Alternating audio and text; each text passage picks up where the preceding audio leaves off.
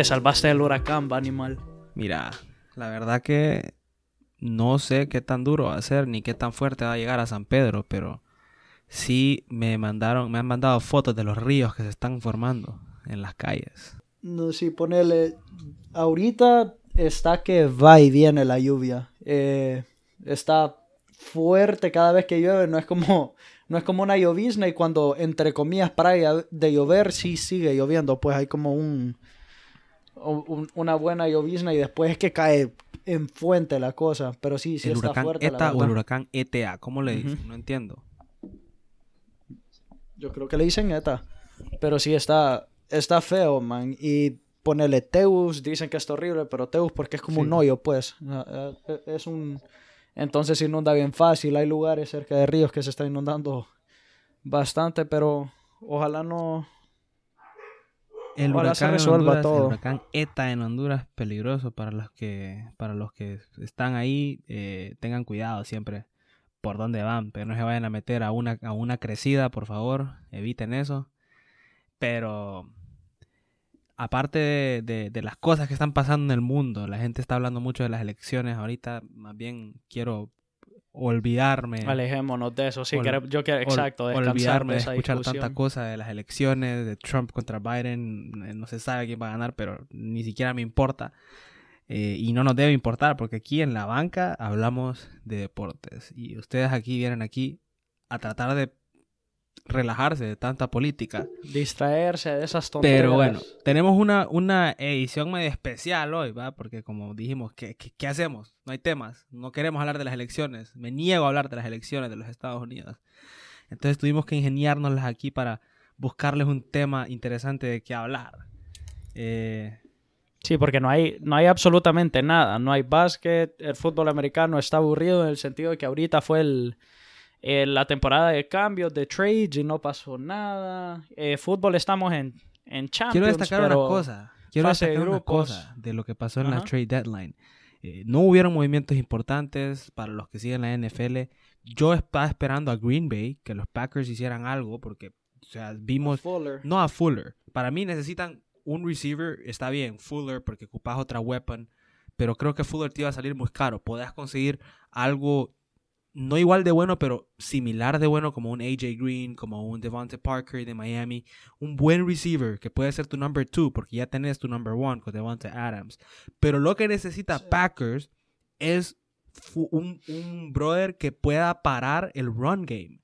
Y ya se vio dos veces en esta temporada y lo vengo viendo de la temporada pasada con Green Bay. Lo vengo viendo de la temporada pasada con Green Bay. Cuando un equipo físico, cuando un equipo físico les dice que va a correr la bola todo el partido, lo hace. San Francisco lo hizo. Minnesota ahorita lo hizo. Dalvin Cook, cuatro touchdowns sobre la defensa de... 256 yardas, creo. Increíble. Ahí eso es una seña que no pueden ganar el Super Bowl porque ya les encontraron la fórmula para ganarles. Y si viene otro equipo y replica la misma fórmula y le gana usando la misma fórmula, como ya lo han hecho varios equipos, porque cuando le ganas a Packers es, corriste la bola y no le diste la bola a, Aaron Rodgers, le, diste el menor tiempo posible a Aaron Rodgers.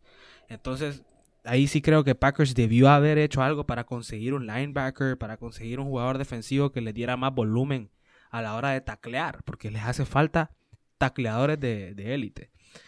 Y bueno, otras cosas, hay muchos equipos que les faltó hacer un movimiento en la NFL, pero... No pasó nada interesante, la verdad, nada, nada así como que, que sorprendió a... Nada que tenga que saber. O sea, lo único que sí deberían de, si ustedes siguen eh, a, los Tampa Bay Buccaneers, que Antonio Brown firmó con los Tampa Bay Buccaneers.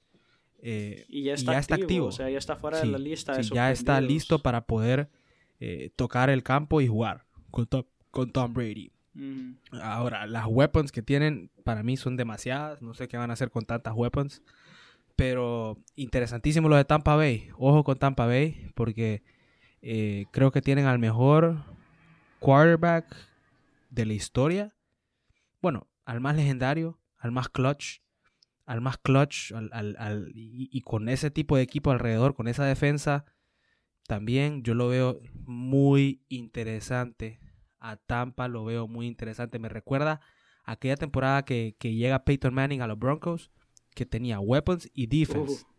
Acuérdate que tuvo una. 2016, tuvo una Peyton Manning que fue un temporadón de Manning con los Broncos, que al final terminan perdiendo en el Super Bowl. Eh, ah, 2015, contra los Seahawks terminan perdiendo el Super Bowl. Ajá, temporadón de Manning. El, la siguiente temporada, pues ya fue un poco más del bajón, por la, creo que tuvo problemas físicos. Pero algo así se está viendo ahorita con Tom Brady, porque con tantas weapons, con esa defensa, con la experiencia que él tiene, le está agregando demasiada, eh, demasiada salsa especial a Tampa Bay, que es lo que le necesitaba. Necesitaban un buen quarterback, porque el año pasado tenían a James Winston que tiraba 30 touchdowns, pero 30 intercepciones al mismo tiempo. Entonces, bien por Tampa Bay. Bueno, mira, no, no quiero entrar tanto en fútbol americano, tal vez esténse atentos a los Steelers, que puede que también tienen un buen equipo, esténse atentos a los Buccaneers, a los Seahawks. Pero sí, eso, es como que lo más importante ahorita de fútbol americano. Ahora, como les decíamos, estábamos, no, sabíamos de qué hablar. Entonces, eh, les queríamos hacer preguntas a ustedes, pero nos quedamos sin tiempo. Así, así hacer preguntas en, en Instagram y ustedes que nos digan de qué quieren que hablemos pero no tenemos tiempo, así que probablemente si la siguiente semana igual de aburrida que esta, vamos a hacer eso. Entonces para hoy decidimos hacer una lista, un top 10 para nosotros de quiénes son los mejores jugadores de fútbol ahorita, corrientemente, o sea, sin, sin pensar en alguna posición específica, sin pensar en edades ni nada, quiénes son los mejores jugadores ahorita. Y Cal y yo, cada, cada uno hicimos una lista Top 10. Ahorita la vamos a discutir, de ir uno por uno, el top 10, a ver si estamos de acuerdo en algo o si no, en otras Cabe cosas. mencionar que la lista es mencionada en el nivel actual que tengan los jugadores y esto se basa... Sí, no es histórico. Esto se basa más en, en, lo que han hecho la temporada pasada y el inicio de esta temporada. Entonces, el futuro reciente es lo que vamos a contar aquí. No, por ejemplo, no, no se vayan a enojar si no incluimos a uno de sus jugadores favoritos porque ya esté viejo, por ejemplo. Pero bueno, la lista de Cali, mi lista, eh, empieza con, obviamente, la opción obvia, Lionel Messi. Y muchos dicen, tal vez, no, pero Messi ya está viejo, ya no es el mejor, ya se le nota, el Barcelona no llega lejos en Champions. Tienen razón. Y, y no lo voy a negar. Yo solo quiero preguntarles a ustedes, ¿qué otro jugador tiene alrededor Messi que puedan ustedes decir está en el top 10? Y voy a esperar aquí por años porque no hay.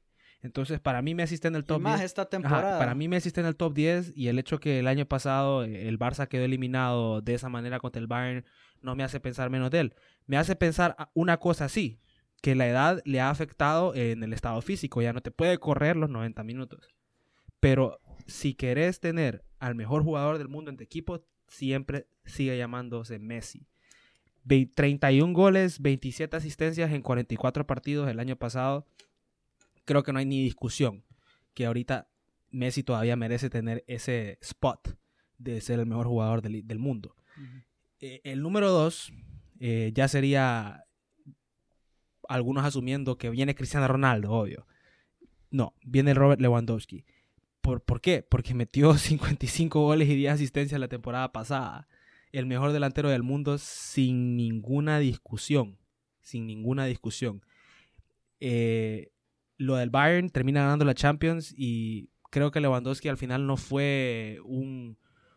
En la final, por ejemplo, no fue un jugador crucial para que la ganaran, pero para llegar ahí, para estar ahí, eh, Lewandowski yo lo podría poner como el jugador más valioso de ese equipo, junto con Thiago, junto con Neuer, que era el líder del equipo. Número 3, Kevin De Bruyne.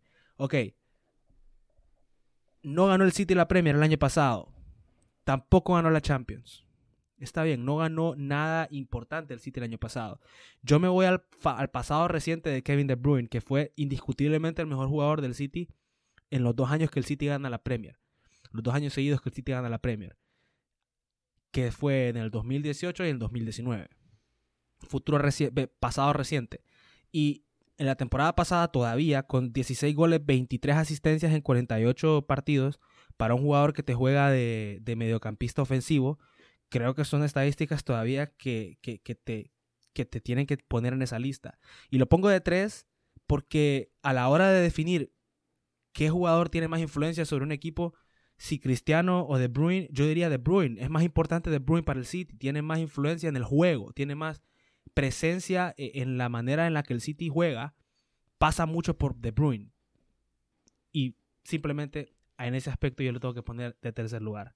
Vamos, mira, digo yo que vamos comparando así 3, 3 y 2, pues. Ese es mi top 3. Primero Messi, después Lewandowski, después Kevin De Bruyne. Discutamos lo que quieran si quieren, pero ese es mi top 3, por lo menos. Sí, o sea, Cali y yo no habíamos compartido las listas antes y mi top 3 está idéntico al tuyo. Messi, Lewa y De Bruyne. Y casi eh, están exactamente el mismo orden y yo creo que indiscutiblemente pueden ser, bueno, Messi obviamente el mejor jugador del mundo, aún creo yo, no hay nadie que te pueda hacer ni llenar el, el rol de él, no, no, no lo puedes reemplazar. Y así lo pones, ponele. Me imagino que sería un juego totalmente diferente. La cosa es que la gente está acostumbrada a ver a Messi literalmente en todos lados del campo. Y es lo que vos decís, obviamente le da, le afecta. Así como cualquier otro, ya cuando tenés 32 años ya no vas a poder estar corriendo como antes. Pero digamos que, que le pones a Messi un rol como el que tiene De Bruyne en el City, que es un poquito más estático, sí, pasa corriendo pero te hace estragos en la cancha. Si lo pones específicamente a cumplir ese rol. de un equipo que tenga competitividad en toda posición. Las, exacto. Esas, esas armas que tiene el City, olvídate, ese equipo sería completamente diferente. Por eso es que yo lo quería ver en el City, porque sabía que su rol iba a ser un poquito más específico, eh, iba a tener mejores jugadores. Y no le iban a preguntar a, Messi que hiciera todo. O sea, imagínate Messi manejando en su carro cada mañana, Messi manejando en su carro cada mañana a la facilidad del Barcelona, pensando en su mente, tengo que cargarme este equipo otra vez para poder competir. Tengo que poner todo este equipo en mi espalda para poder ganar. Creo que en Barça hasta la cancha lo ponen a regar al pobre. Tiene que hacer de todo. No puedes hacer eso. A esa edad, a esta edad ya no, ya no está Messi para que le digas cargate el Exacto, y es lo que está bien si me lo decís y ni siquiera lo hizo, ojo, ni siquiera le, le pedían eso cuando tenía en cuando estuvo en su mejor momento, porque tenía alrededor a Xavi, tenía Iniesta, tenía todos en su mejor momento, tenía David Díaz, o sea, en este punto de su carrera Messi no está para cargar equipos pero sigue siendo el mejor jugador. Exacto, y una paréntesis, es, básicamente lo que vimos con Cristiano. Cristiano ya no está para hacer todo. Y vamos a llegar a eso un poquito más adelante en la lista, al menos en la mía. Eh, que por eso es que en la Juve ya se usa un poquito más como un 9 fijo, pues, porque ya le, ya le das un rol fijo, ya no le decís que pase para arriba y para abajo en la cancha, que aún así lo hacen los dos porque está en su, está en su instinto, en su talento, que lo pueden hacer, pero ya le das un rol más específico para que destaquen más en esa área. Entonces, para mí, por eso es que Messi no, no lo podés comparar, sigue haciendo todo eso sin importar la edad, sin tener jugadores alrededor de él que lo ayuden. Entonces, sí, definitivamente, Messi número uno. Definitivamente Lewa número 2 con balón de oro robado porque decidieron no darlo, no sé por qué, pero indiscutiblemente era, claro y pelado para Lewa. Más que merecido. No había otro que se es una máquina para golear. Es la, la, pieza que cualquier equipo quisiera tener de 9 porque balón que le va en el área, olvídate que lo perdona. Recuerdo yo, recuerdo yo cuando los cuando estábamos en temporada 2012, 2013, que empezaba a salir Lewandowski, después llegamos al 2015 y Lewandowski ya estaba. llegó y puso su marca, su estampa como el delantero, el mejor delantero del mundo. Y la gente discutía sobre Suárez. No, Suárez es el mejor 9, Suárez es el mejor 9. Yo siempre, cuando decían que Suárez era mejor que Lewandowski, no discutía. Para mí eso no sabes de fútbol. Si vos ves un partido de fútbol sabes quién es el mejor jugador solo con Es que es un 9 y eso es lo que vos querés de un 9 y no, lo, no hay alguien más que se le compare en esa posición de, killer, de, Para mí, el único que sí se le acercó en ese punto fue Suárez, en el nivel de 9, de 1 a 1. Entre Kun Agüero y Suárez podría decir que es los únicos dos jugadores que se le acercaron en el nivel de año a año con esa constancia. Pero Lewandowski lo está demostrando. A este punto, ¿dónde está Suárez? ¿Dónde está el Kun Agüero? El Kun Agüero sigue metiendo sus goles, pero hasta se habla que Gabriel Jesús le puede quitar el puesto. No hemos ni siquiera hablado que Lewandowski se puede sentar en algún punto de su carrera a este punto. Sí. Y por último, en mi top 3, igual que Cali de Bruin. Es lo, que, lo mismo cuando decía con Messi, en su rol, el que tiene en el City, no, no tiene comparación. Es un es, mágico verlo jugar. los pases que da son tan precisos, son el, toque que tiene con la pierna para meter los goles. Son 16 goles y 23 asistencias en 48 partidos. Al menos eso tengo yo la temporada pasada. Que sí, tal vez no, no son como Lewa que tiene más goles que partidos o cosas así, pero en, un equipo tan cargado como el City, él, hace más de lo que tiene que hacer, pues no le puedes pedir que tenga nada más y es un jugador diferente a los demás. Vos lo puedes ver, que no hay nadie en el medio campo que se le compare ahorita. Es el jugador clave del City y el que les permite tener ese estilo. Correcto. Él es el que les permite tener ese estilo, el que les permite jugar ese estilo efectivamente. Sí, es la, es la llave de Pep eh, para ahorita en el City. Es el correcto, es la llave. Es el que era el Messi en el Barça de Pep, ahora es De Bruyne en el City. Es el que rompe esa línea, el que rompe líneas es De Bruyne, definitivamente. Bueno, hablamos del bicho un poco, pero viene el 4, el número 4, CR7 el bicho Cristiano Ronaldo tiene que estar todavía en el top 5. 35 años, lo que querrás, no me importa. Tiene 37 goles, 7 asistencias en temporada pasadas en 40 en la temporada pasada en 46 partidos.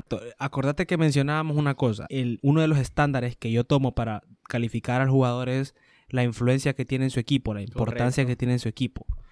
O, o, qué tanto mejora ese jugador o qué tanto depende ese equipo de ese jugador. Y, ofensivamente sí, la Juventus, si no tiene a Cristiano Ronaldo, se nota. Y se notó contra el Barcelona eh, en la Champions. No podemos negar eso.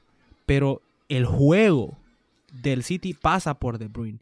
El juego del Bayern, por más que sea un 9, pasa mucho por Lewandowski. Lo que hacen ellos ofensivamente, los movimientos de Lewandowski, lo que él te da, lo que él te entrega a la hora que él tiene el balón.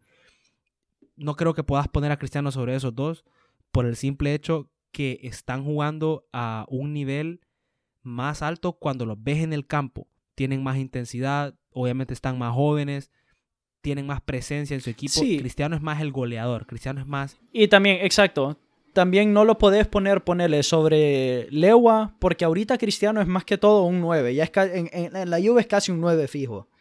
Ya, ya, eso es lo que decíamos, que ya le pusieron ese rol fijo. No es como en el Madrid, que podía hacer lo que quisiera. En la Juve es un 9, es como Lewandowski, ya cuando lo comparas, números, eh, goles, todo, con Lewa, si tomas en cuenta que ambos son 9, Lewa está muy superior que Cristiano hoy por hoy. Número 5, Sadio Mané, el senegalés del Liverpool, eh, el Liverpool que se llevó la Champions, perdón, sí, sí, se llevó la Champions hace dos años, se llevó la liga hace un año y la liga se la llevó, pero por millas. Sadio Mané contribuyó 22 goles y 12 asistencias el año pasado en 46 partidos y era el jugador más importante de Liverpool sobre Virgil van Dijk, sobre eh, Mohamed Salah, sobre Firmino, sobre Allison. Sadio Mané era el mejor jugador de ese equipo y notablemente cuando tenés un equipo que gana Champions y el siguiente año gana Premier y la gana como la ganó, tenés que voltear a ver a su mejor jugador y decir, ok, este jugador es top 10, este jugador tiene que estar ahí. Sadio Mane número 5. Número 6, Virgil van Dijk. Hablábamos del Liverpool. Está bien. El, el estandarte defensivo del Liverpool. Eh, el, el keystone defensivo del Liverpool, como dicen. El líder defensivo del Liverpool. Yo se lo doy a Van Dijk. Es el mejor defensa del mundo. Nadie lo puede negar ahorita. No creo que alguien se le pueda comparar. Ahora, yo me voy a una cosa y me aboco a una sola cosa. Cuando el Liverpool jugó en Champions con Van Dyke, sin Allison, quedaron fuera. Y cuando el Liverpool está jugando sin Allison con Van Dyke, el equipo cambia mucho. La cara del equipo cambia mucho, la confianza del equipo cambia mucho. Les meten goles que no les meten con Allison. Y está bien. Obviamente, Allison es un portero de élite. Pero el hecho que en defensa el Liverpool tiene otro, otra pieza de élite que es casi igual de importante, que a veces se nota que es casi igual de importante, por eso me hace ponerlo en 6 y no en 5. Y Sadio Mané es más importante, porque a la hora de contribuir para el equipo, siento que si quitas a Mané, afectas más que si quitas a Van Dyke, porque quitas mucho volumen ofensivo. Y con Van Dyke te dependes también, ¿está Allison o no está Allison? Que vimos lo que pasó el año pasado cuando no estaba Allison por culpa de Adrián, el Atlético de Madrid terminó eliminando al Liverpool. Y bueno, esos son 4, 5 y 6 para mí. Voy yo. Muy similar, muy similar. Tal vez solo tengo una diferencia y, es, Varía por la posición en la que lo querrás poner, pues. Pero sí, cuatro sigue siendo cristiano por todo lo que hemos dicho. Nadie puede quitar al bicho de ahí aún. Sigue siendo de los mejores jugadores en el mundo. Eh, y también es de admirar, ¿verdad? Como decíamos, 35 años y hacer lo que estás haciendo es, es, más, es más que admirable. Después yo, de 6, ve, perdón, de 5, este es la, como que lo único que cambia ahorita. Yo tengo a Neuer, que para mí la temporada pasada mostró que sí sigue siendo el mejor portero del mundo, en mi opinión. Eh, o sea, perdón, Neuer tuvo 22 partidos, o sea, de ¿cuántos fueron? De 51 partidos, 22 partidos sin que lo golearan. Sí, la defensa del Bayern es muy buena. Pero aún así, en, Champions, eh, jugás contra equipos que tienen una súper buena ofensiva. Y, y, cuando lo ves mantener tantos partidos sin que te goleen en, en Champions y en Liga, para mí demostró que sí sigue siendo el mejor portero que hay. Al menos por, por eso lo tengo en la, en la posición número 5. Tal vez no es el 5 en todo el mundo, pero también depende de dónde vos querrás poner un portero, pues, porque es medio difícil evaluarlo cuando lo comparaban los números de un delantero, o de un mediocampo, de un defensa. Lo que, lo que sobresale para mí es el hecho que el Bayern dominó la Champions y, y, que no les anotaron muchos goles. Por eso sí aceptaría ese argumento, porque está bien, Neuer era la pieza fundamental en defensa. Por más que Alaba, por más que Zule o por más que Boateng o el que sea que haya jugado. Sí, variaban mucho en defensa. A veces jugaba Kimmich, a veces jugaba Kimmich de lateral, a veces jugaba de, contención, a veces jugaba Lava con Boateng, a veces jugaba Zule con, con eh, Lucas Hernández. O sea, la defensa varió mucho y el constante siempre fue Neuer. Entonces, por eso sí. Yo creo que bastante gente quedó ponerle como que con una duda o una espinita de Neuer después del Mundial eh, de, Brasil. Porque no pasaron de fase de grupo, sí. Y Neuer no tuvo la mejor, eh, la mejor presentación que pudo haber tenido. Pero recordemos, sí, bastante gente decía, tienen que meter a Ter Stegen, Ter Stegen está más sólido, pero todo esto era porque Neuer venía de una lesión, estuvo casi un año sin jugar. Eso fue error del técnico alemán, eso fue error de, de, Alemania en ponerlo de titular cuando llevaba casi un año sin jugar. Pero si quitas eso, que no fue ni su culpa, pues vos, venís de un año sin jugar, no sabes cómo va a estar, el equipo alemán no estaba también. Yo quito esa espinita que le dejó a bastantes, así como que en su, en su legado, y para mí hoy por hoy sí sigue siendo el mejor portero. Y de sexto, igual que vos, tengo a Van Dyke. Porque sí, vos podemos ver esa diferencia ahorita que está lesionado. El Liverpool es otro equipo. No tenés ese líder en la defensiva. Eh, que me recuerda también a lo mismo como es el Madrid sin Ramos, ponerle que, no tenés esa pieza clave en la defensiva, ese pegamento que te solidifica toda esa defensiva, es, es, otro Liverpool, correcto, es otro Liverpool con, con, con, ese líder atrás. Entonces, si Van Dyke para mí lo tengo de número 6 por casi las mismas razones que vos dijiste. Es, es, la llave de, de la defensiva de, de Liverpool, es otro equipo con él. Número 7. Y aquí, aquí creo que vamos a empezar a tener un poquito de discrepancia con la audiencia, con Fernando, etc. Jan Oblak, el portero del Atlético de Madrid. Para mí, Oblak es el mejor portero del mundo. O sea, está bien, Neuer, Ter Stegen, Allison, todo el mundo está cerca y yo no creo que Jan Oblak esté claramente por encima de todos. Pero para mí, Jan Oblak es el mejor portero del mundo y recordemos que Oblak está en el Atlético y que el Atlético, si bien es cierto, es un buen equipo defensivamente, no tiene suficiente calidad arriba como para que te soporte esa defensa por un torneo entero. Y lo vimos en Champions. El Atlético no era que defendía mal, porque el Atlético no recibía goles. El Atlético era que no podía meter goles. Entonces, a la hora de tanto meter el canto al agua, como dicen, se rompe. Jan Black el año pasado tuvo 25 clean sheets, que son 25 partidos en los que no le anotaron gol en 59 partidos. Y yo me voy, a la hora de evaluar porteros, yo me voy a una cosa. Te define partidos. Está bien, los números son bonitos y todo. Te define partidos cruciales. Y Jano Black definió un partido crucial en la temporada para el Atlético en esa eliminatoria contra el Liverpool. Jano Black es la razón. O sea, el portero fue la razón. en ambos lados por la cual esa serie se definió para el Atlético. Porque en un lado tenías a Yano Black, que tapó todo y que hizo unas salvadas espectaculares. Y al otro lado tenías a Adrián, que le regaló dos goles al Atlético. Entonces ahí yo lo veo. Y como yo digo, ok, me definió partidos Neuer en Champions. No creo, el Bayern siempre fue superior. Me definió partidos Ter Stegen en Champions. No creo, o sea, el Barça no, no, logró, no logró llegar a ese punto, no, no logró necesitar de Neuer para, perdón, de, de Ter Stegen para pasar y a la hora de, de jugar contra el Bayern, Ter Stegen no importó. Allison me definió partidos, pues Allison estuvo lesionado. O sea, por el hecho que estuvo lesionado Allison, no lo puedo meter en, esa lista en este momento actualmente. Y Jano Black sí me definió un partido. Por eso, número 7, Jano Black. Número 8, Engolo Kanté, el mediocampista del Chelsea francés, campeón del mundo.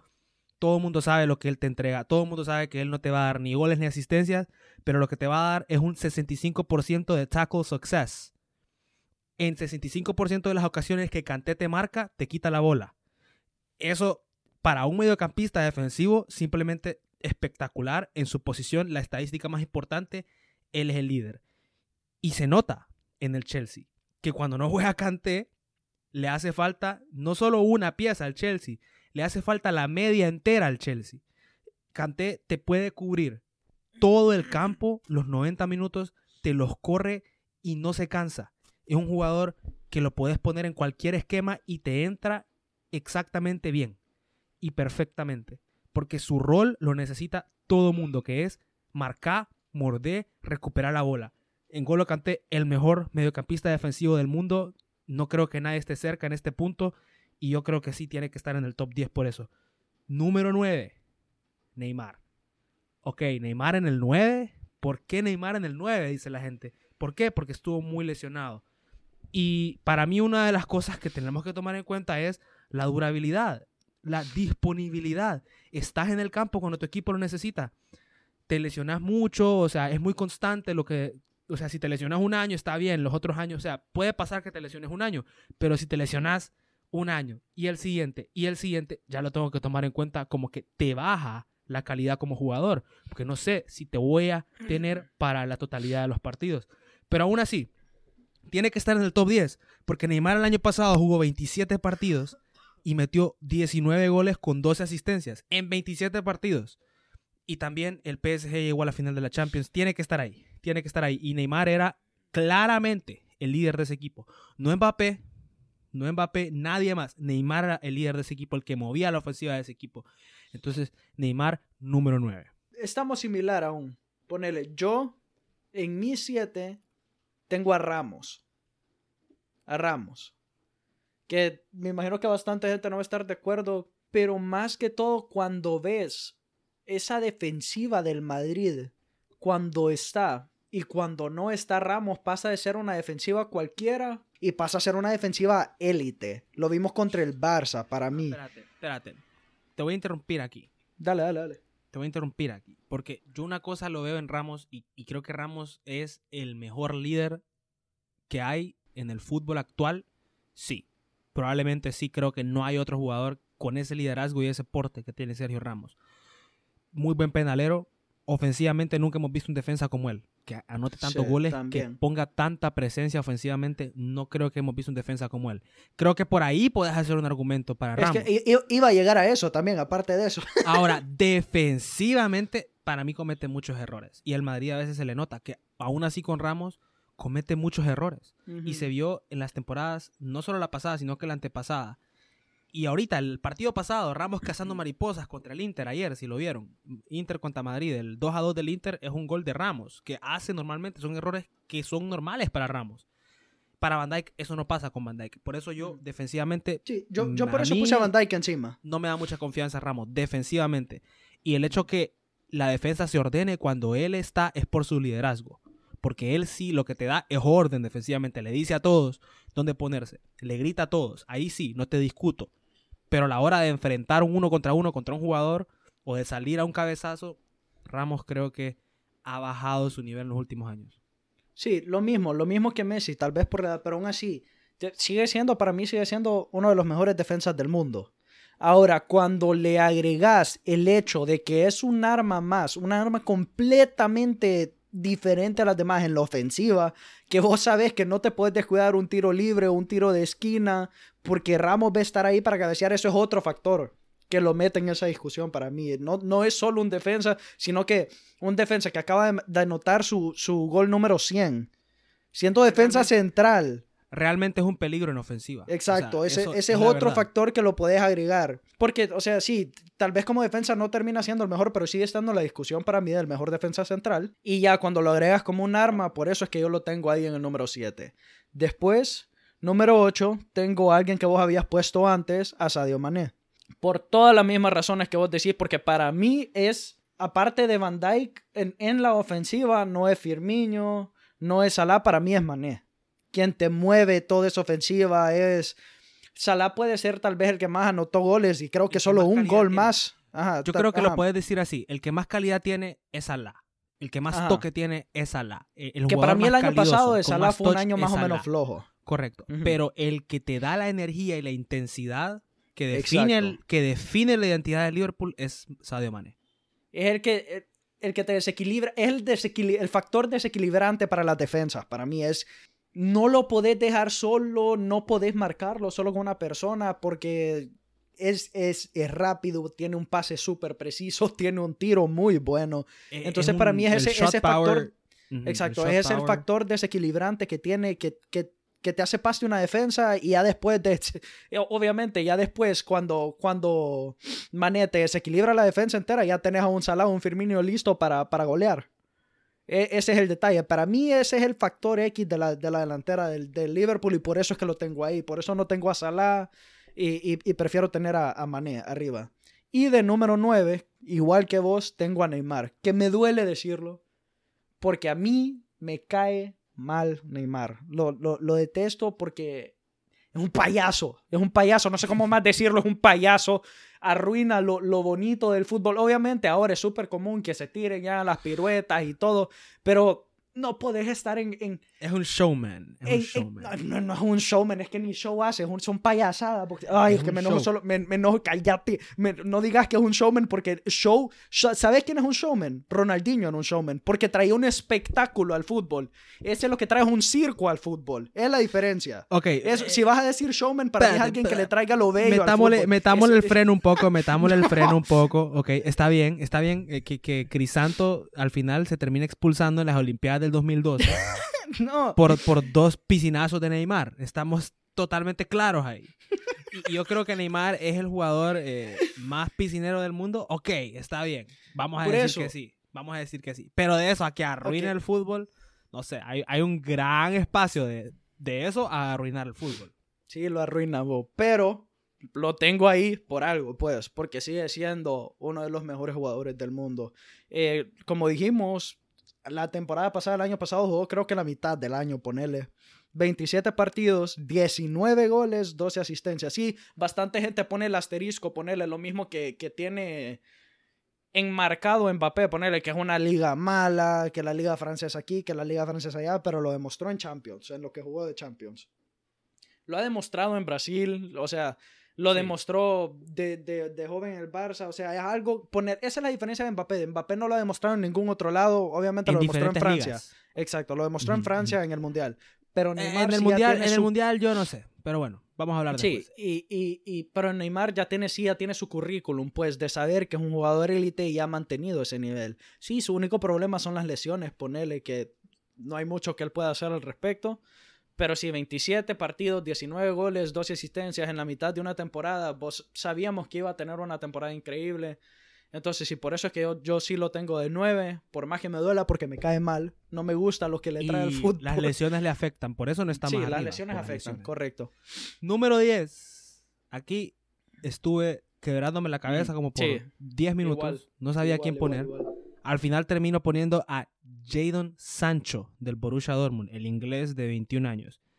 Ok, es cierto que no es una estrella que todo mundo esté siguiendo en el momento porque está joven, porque juega en el Borussia Dortmund, pero 20 goles, 20 asistencias a esa edad y siendo obviamente el Borussia ni siquiera se le acerca al Bayern en, la liga y en Champions no, no fue que hicieron algo importante, pero yo lo miraba al Borussia como un equipo que cuando Sancho andaba bien, cuando Sancho andaba en su día, le podía ganar a cualquiera, le podía meter gol a cualquiera, porque Sancho es un jugador demasiado desequilibrante por esa banda derecha, se te puede botar por el centro, se te puede jugar de falso 9, te puede jugar atrás del delantero, se entiende excelente con Haaland. Creo que Jadon Sancho se gana ese puesto por encima de Bruno Fernández y por encima de Luka Modric, que eran los otros que yo tenía en duda. Pero sí, al final, Jadon Sancho, por el simple hecho que creo que a la hora de atacar ofensivamente el Borussia depende de él, depende de Jadon Sancho, creo que sí, eh, tengo que ponerlo en el número 10. Y la gente puede hacer un argumento por Bruno Fernández, porque Bruno Fernández es el que mueve el Manju y es el más importante del Manju. Yo lo acepto ese argumento, está bien, pero no sé, me parece a mí que Bruno jugó más partidos, Bruno jugó, digamos, Bruno tuvo una temporada muy similar, como 25 goles y 27 asistencias, algo así, con más partidos jugados. Creo que al final entre Bruno y Sancho puedes elegir a cualquiera y está bien, no, no, no hay nada de malo.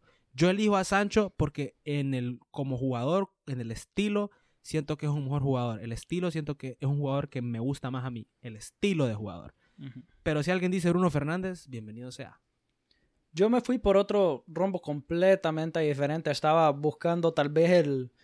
Sí estaba buscando los números y todo, las estadísticas, pero yo, yo, busqué más, y ya lo habías hablado vos, vos lo mencionaste, busqué más un MVP del equipo, alguien que, que te trae, que es, que es un factor para el equipo súper importante, que vos ves que el equipo es completamente diferente sin él. Y terminé, ponele, estaba pensando tal vez en un killer, estaba pensando en un Benzema, en, en jugadores así, pero terminé con Allison Becker.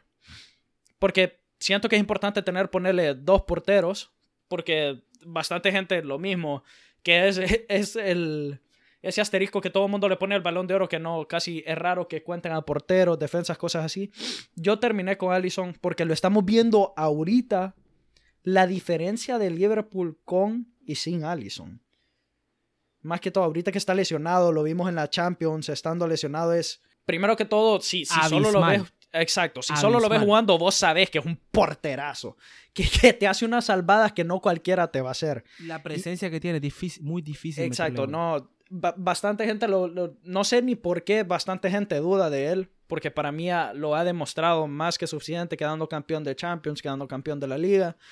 Y ahorita, literal, mi, a lo que terminé decidiendo por ponerlo a él fue ver la diferencia de Liverpool ahorita que está sin él y cuando lo ves con... Es un equipo totalmente diferente a la cantidad de goles que, le meten. Es, un equipo distinto. Y, y, también es, aparte, si son, son, son como cadenas, o sea, están, son como cadenas con Van Dyke, pues, como argollas, están juntos para en esa parte de atrás para liderar a todo el equipo. Los dos son que esas voces. que le dan solidez defensiva. Exacto. Entonces, para mí, por eso es. Es jamás. Es, una pieza clave que te cambia. Y aunque sea el portero que está por el otro lado completo del campo, te cambia el esquema de, ese equipo completamente para mí. Por eso yo lo tengo de 10. No, no, no me fui por otro delantero o algo así. mención honorífica a alguien y yo creo que sí la merece, porque yo creo que mucha gente va a estar como, ¿dónde está? ¿Dónde está Kylian Mbappé? Mbappé es top 10, obvio. Algunos dicen que Mbappé es el tercer mejor jugador del mundo atrás de Messi y Cristiano. Yo les digo, cálmense, ¿ok? Está bien, Mbappé es un jugadorazo joven y tiene el potencial de ser el mejor jugador del mundo. No se lo voy a negar. Sí, Ponele, si hubiéramos hecho de delanteros, definitivamente, hubiera estado ahí, top 3, tal vez. Definitivamente hubiera estado ahí Mbappé.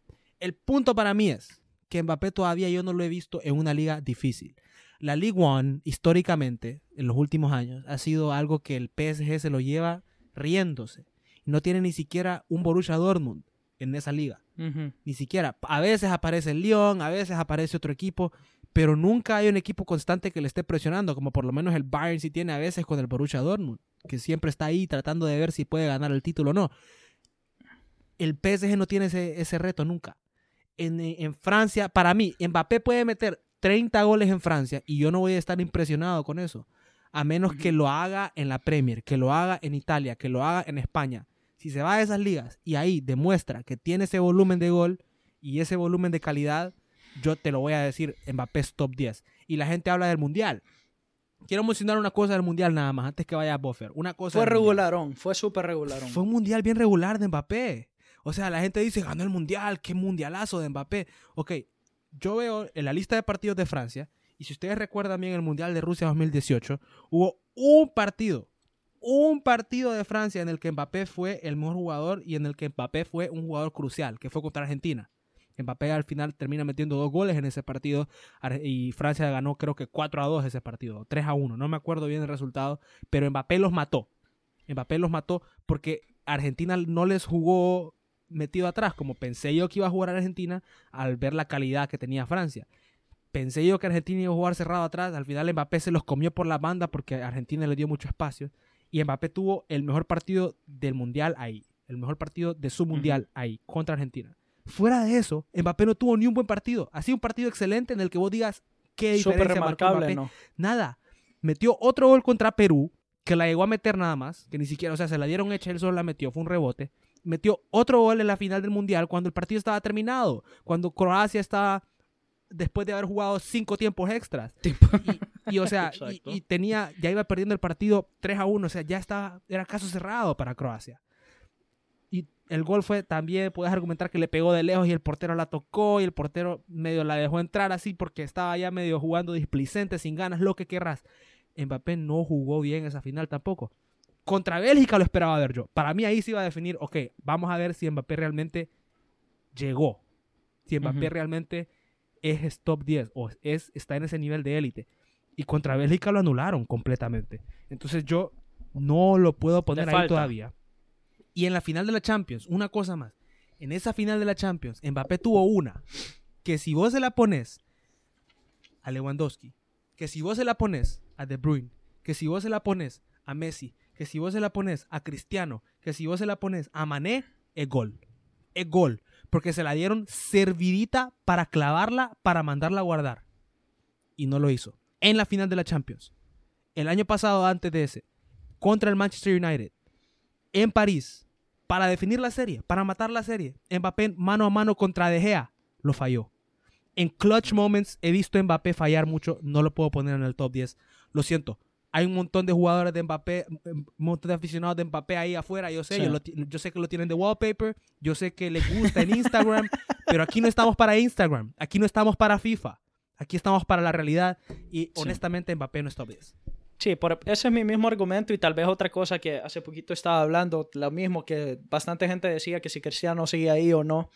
Esa es otra cosa, decían si la Liga de Italia es lo mismo que la League One y que no sé qué, al menos yo quiero mencionar que Ronaldo la temporada pasada que estamos mencionando que hizo 46, 37, 46 partidos, 37 goles, 7 asistencias, ha sido en la última década la, liga más competitiva de, la Serie A.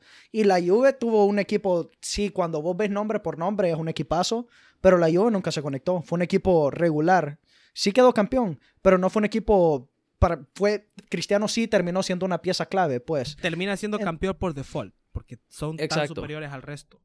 Pero, pero sí fue, fue competitivo, pues. no fue. Se, vio y cuando vos ves. no tenían una identidad. Ajá, correcto. Y cuando vos ves las defensas italianas, ese es otro detalle, pues. No pueden decir, para mí, ese es otro. No pueden decir que Cristiano está en las mismas de Mbappé por eso mismo, porque es una liga diferente para delanteros. Es una liga muy difícil para delanteros porque todos sabemos que el fútbol italiano destaca por su defensa y porque la temporada pasada sí fue una competencia. Y el Atalanta, vos sabíamos que teníamos equipazo ahí y todo. Y aparte, aparte, em, Cristiano ya lo ha hecho en la Premier, ya lo ha hecho en, la Liga.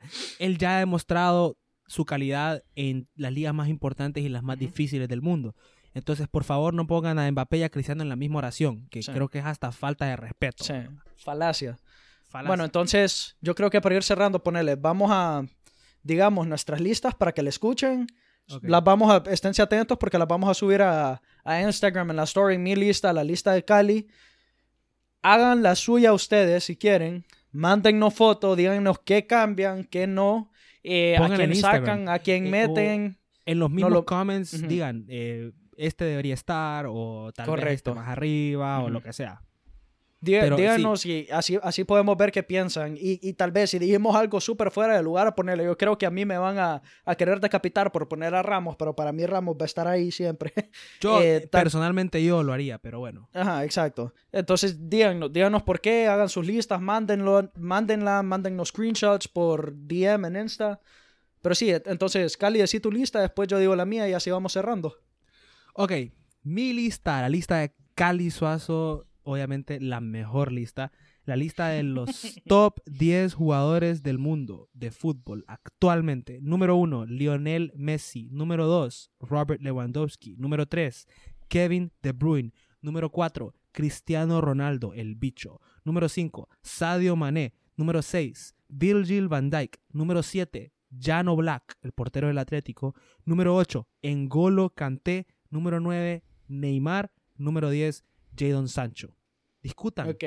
Debatan. La mía es. La verdad es que me sorprendió que tuvimos bastante similares en las mismas posiciones. Entonces, para mí, número uno, Messi, indiscutiblemente sigue siendo el mejor. Después, segundo, Lewa. Tercero, Kevin De Bruyne. Cuarto, Cristiano Ronaldo. 5. Manuel Neuer. 6. Virgil van Dijk. 7. Sergio Ramos. 8. Sadio Mané.